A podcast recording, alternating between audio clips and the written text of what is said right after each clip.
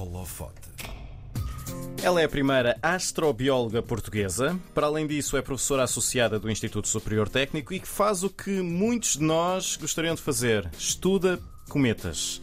Com um currículo invejável, participa ainda no projeto da sonda espacial Comet Interceptor da Agência Espacial Europeia, a ser lançado em 2029. No holofote de hoje, vamos ao espaço com a Zita Martins, que fez uma paragem aqui pelo nosso estúdio. Zita, olá. Olá, bom dia. Bom, Bom dia, Zita. Zita, tanto quanto sabemos, só há vida na Terra. O que é que faz uma astrobióloga? Ah, uma astrobióloga é uma cientista e tem conhecimento um bocadinho de, de várias áreas. Eu sou licenciada em Química pelo Instituto Superior Técnico, mas trabalho com colegas que são físicos, de geologia, ciências espaciais, ah, outras áreas. E o que nós tentamos fazer é responder a duas grandes questões. É como é que a vida começou no nosso planeta, na Terra, lá está, o local, o planeta que nós sabemos que tem vida, e ao mesmo tempo desenvolvemos métodos, técnicas experimentais para tentar ver se há vida noutras partes do nosso sistema solar e até do universo, quem sabe. Hum, E a desconfiança é que a vida terá vindo de fora do planeta para dentro? Não, de todo. Nada- essa, não? essa é uma técnica, isso chama-se panspermia e, e na comunidade científica não tem grande apoio. Grande adesão, sim. Não, e, e porque acima de tudo, até pode ter ocorrido dessa maneira, Uhum. mas nós não temos provas e além disso a panspermia está basicamente a transferir o problema e a tentar dar a resposta para o outro lado, a dizer pronto, Sim. a vida surgiu noutro sítio e nós já está a resposta dada. E nós como cientistas não queremos isso, queremos Sim. mesmo tentar perceber.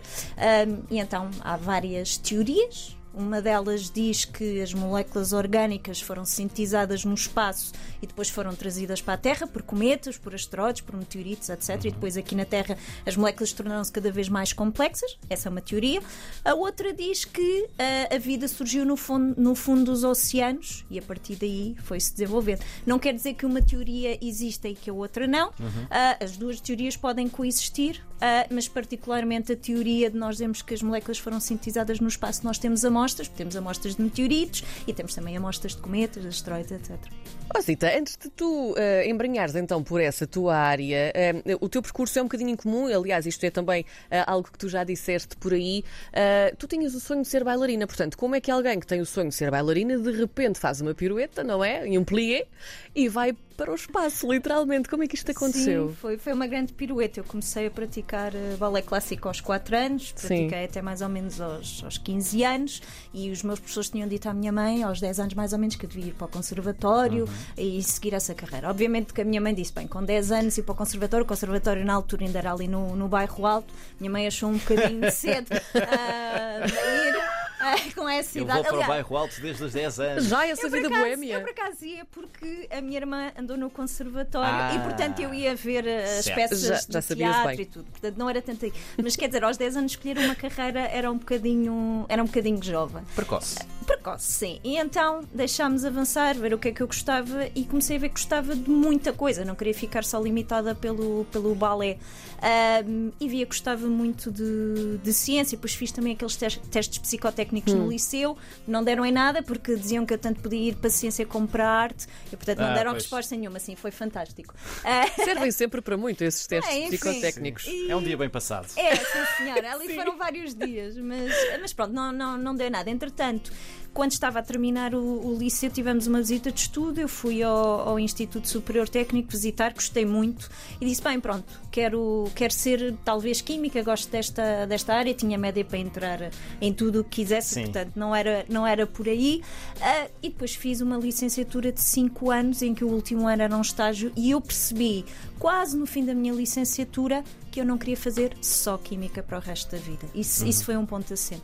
Entretanto, comecei a ler muitos livros, li ah, o livro do, do, do Carl Sagan, entre vários, vários livros, vi o filme O Contacto, obviamente. Sim. E isso foi um ponto de viragem na, na, na minha vida. Foi dizer, ok, é isto. É aquela sensação que nós temos quando nos apaixonamos, borboletas no estômago. e Sim, a mim foi sim. uma.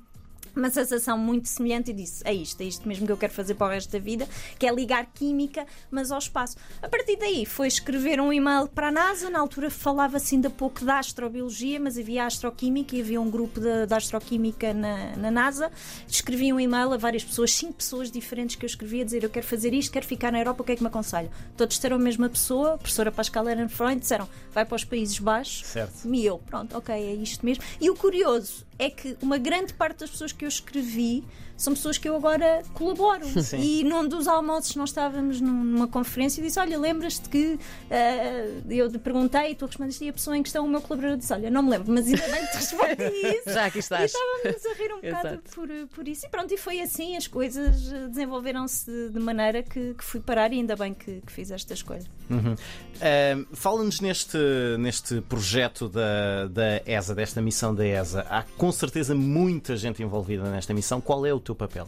Uh, portanto, esta missão chama-se Comet Interceptor. Uhum. Uh, como o nome indica, irá analisar uh, um, um, cometa. A uhum. diferença é que as pessoas podem dizer, bem, pronto, okay, já, já analisámos muitos cometas, qual é a diferença desta missão espacial? Esta missão é ligeiramente diferente. Para as pessoas perceberem, uma missão espacial demora décadas a ser preparada. E geralmente, quando escrevemos a proposta, enquanto equipa, e são centenas de pessoas, uhum. desde cientistas que tentam responder às perguntas que nós queremos resposta, até engenheiros que constroem o equipamento portanto, uma equipa muito uh, diferente e com várias nacionalidades. E geralmente, quando escrevemos a proposta de candidatura à ESA, nós dizemos que queremos ir ao cometa A, B ou C. Dizemos exatamente certo. onde, como, quando, respondemos tudo. Aqui nós não. Nós dizemos quais são as perguntas que nós queremos responder, mas não temos um alvo. Porquê? Porque geralmente os cometas, os cometas são bolas sujas de gelo e cada vez que passam perto do Sol, da nossa estrela, uhum. o, o, gelo do cometa é alterado.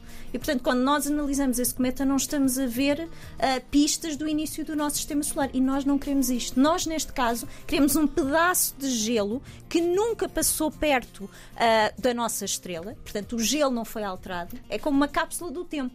Que nunca hum. passou ou que recentemente não passou? Não, que nunca, que nunca passou, tenha passado. Nunca tenha passado. E, portanto, nós uh, queremos mesmo ver, através desse cometa e das análises a essas amostras, como é que era o nosso sistema solar no início. Portanto, é um cometa que vem dos confins do nosso sistema solar. Uh, depois do lançamento, lá está, em 2029, é que nós do espaço e também aqui com telescópios a partir da Terra, toda a equipa vai dizer, ok, aquele cometa X, Y ou Z está com uma órbita que vai, vai cruzar a nossa daqui uhum. e, portanto, vamos analisar. E, portanto, só depois é esta a diferença desta missão espacial uh, em relação a outras missões espaciais anteriores. Hum.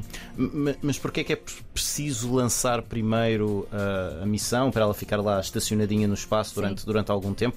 Porque não, porque é que não, não se identifica o objeto cá de baixo primeiro e depois depois lá vai ela. Nós já, tem, já temos nesta altura, e, portanto estamos a alguns anos de distância, alguns potenciais alvos. Certo. Uh, mas obviamente que há uma janela de lançamento e obviamente esperamos que o lançamento corra bem, seja naquela janela de oportunidade. Sim. Mas pode não ocorrer. Nós sabemos isto, isto é espaço. E nós temos outras missões espaciais em que a janela de oportunidade, por várias razões, técnicas ou, ou económicas, ou o que seja, não, não encaixa ali, portanto o lançamento vai ser noutra altura e ao perdermos aquela janela de oportunidade, não vamos selecionar o cometa X. Certo. E portanto neste momento não podemos ainda dizer nada. Voltando um bocadinho também ainda à, à, tua marca no mundo da ciência, nós sabemos que em 2015 foi-te atribuída a Medalha da Ordem Militar de Santiago da Espada. Foste também nomeada em 2021, no ano passado, portanto, consultora do Presidente da República na área da ciência e do ensino superior. E nós queremos saber o que é que te falta ainda. Um, se houvesse, por exemplo, umas Olimpíadas do, do espaço, também serias medalhada ou não, Zita? Eu, por acaso, concorri quando era mais novinha no liceu às Olimpíadas de Física. Não ganhei, mas fiquei, bem classificada, mas fiquei bem classificada. Eu, eu gosto, pronto, lá está, o meu feitio, eu gosto de aprender línguas estrangeiras. Uhum. Uh, Sim, nós eu... sabemos que há aí o um interesse também aos 15 anos por, por russo, não Sim, foi? Sim, aprendi língua e cultura russa dos, dos 15 até aos 19. Também por causa do espaço. Por causa do espaço, Sim. exatamente. Sim. Não tem outras razões. Não, não, sim. Esclarecer isto nesta altura é importante. Podia ser para ler literatura clássica. Também. Porque não? Tolstói. Mas não, mas não tem a ver com questão do espaço, obviamente. Yeah, Portanto, sim. Uh, dos 15 aos 19 aprendi língua e cultura russa e depois quando vivi nos Países Baixos, uh, tirei o meu doutoramento no, nos Países Baixos, também aprendi uh, holandês e portanto eu gosto muito de aprender línguas, gosto, lá está, fiz bala classe, tenho, tenho sempre muitos interesses e gosto de me desafiar, mas é assim, a nível da, da, da, carreira científica ainda há um longo percurso. Um dos meus sonhos era obviamente montar o meu próprio grupo de astrobiologia, uhum. isso já está a acontecer, mas há outros desafios, ainda tenho muito por, eh, por onde andar. Obviamente foi mencionado no início, sou professora associada. Obviamente, Sim. o meu objetivo a mais curto e médio prazo será chegar a professora catedrática, mas depois há, há, há muita coisa para, para fazer e, e, dar de volta também ao nosso país e à, e à ciência no geral. Numa altura destas, como é ser mulher na ciência? Eu tenho que dizer que, eh, sendo portuguesa, um, foi muito interessante viver fora de, de Portugal e realmente ver, hum. ver as diferenças. Um, eu estou num departamento que tem cerca de 50% do, do, do, do staff, dos professores que são mulheres. Uh, a presidente do departamento é uma mulher e, portanto, eu nunca senti propriamente essa questão de dizer há discriminação Sim. em Portugal nos países que eu vivi, e vivi em vários, vários países, um, a história não é exatamente a mesma. E, aliás, eu quando vivi no, no Reino Unido, uh, fiz parte de um painel que no, no, Reino Unido as várias universidades têm, que se chama a Tina Swan, que é para tentar nivelar o número hum. de mulheres e de homens, e tem a ver com, com a igualdade nas, na, na ciência, na tecnologia, na engenharia, etc. E notava-se realmente que havia uma falta enorme. Havia departamentos que não tinham uma única mulher uhum. professora uhum. catedrática. Portanto, enfim. Um, e portanto havia ali um tentar. Nós, historicamente, Portugal, um, tivemos o 25 de Abril e, e, e, portanto há todo, há todo também todo um percurso Sim. Mas Portugal é um exemplo a nível internacional. Nós dizemos que somos um dos países com o maior número de mulheres com doutoramento. Uhum. Só isso diz tudo. Obviamente que as pessoas podem dizer sim, mas em cargos de poder não temos uh, mulheres. Mas isso eu digo sempre. Nós chegaremos, sim. exatamente. Demora tempo. Nós temos que perceber de onde viemos em termos históricos e por isso também é tão importante aprender a história para perceber todo o contexto. Lá chegaremos, lá chegaremos. E portanto, eu não posso dizer que tenha uh, em Portugal sofrido discriminação. Acho que não não há isso, as pessoas são vistas, isso é uma das coisas que eu gosto muito em ciência é que nós somos avaliadas pelo nosso trabalho, uhum. pelo nosso valor. Não é porque a, a pessoa nasceu no sítio X ou Y ou o que uhum. seja, ou porque é sexo feminino ou masculino. Eu Sim. gosto muito disso. A ciência é ser, ser objetiva. Portanto, trabalhar em Portugal nesse sentido é muito, muito bom e gosto muito. Deixa-me só fazer aqui uma, uma perguntinha. Estavas a falar em cargos de poder, em ser-se mulher. Uh, o que é que o Presidente da República te pergunta uh, enquanto consultora da área de ciência e ensino superior? Que tipo de perguntas é que ele te faz? Uh, e também inovação e transição digital. o Senhor Presidente chamou-me há um ano, é uma grande honra, é um grande prazer, obviamente, e estou neste cargo também com muita humildade para servir o nosso país, porque no fundo, Sim. ao fim do dia, estou a servir o meu país para além de, de, do trabalho que eu faço em ciência. Lá está, eu ando só um bocadinho os olhos a dizer, ok, isto em ciência, passa-se no ensino superior, as últimas novidades são isto, a minha opinião, a minha sugestão, uh, há esta pessoa interessante, há aquela pessoa interessante, acabou de ganhar este prémio, acabou de ganhar aquele prémio. É um bocadinho os olhos, os ouvidos, dar, uh, dar a opinião. Depois o senhor Presidente As sugestões faz. costumam ser acatadas ou não?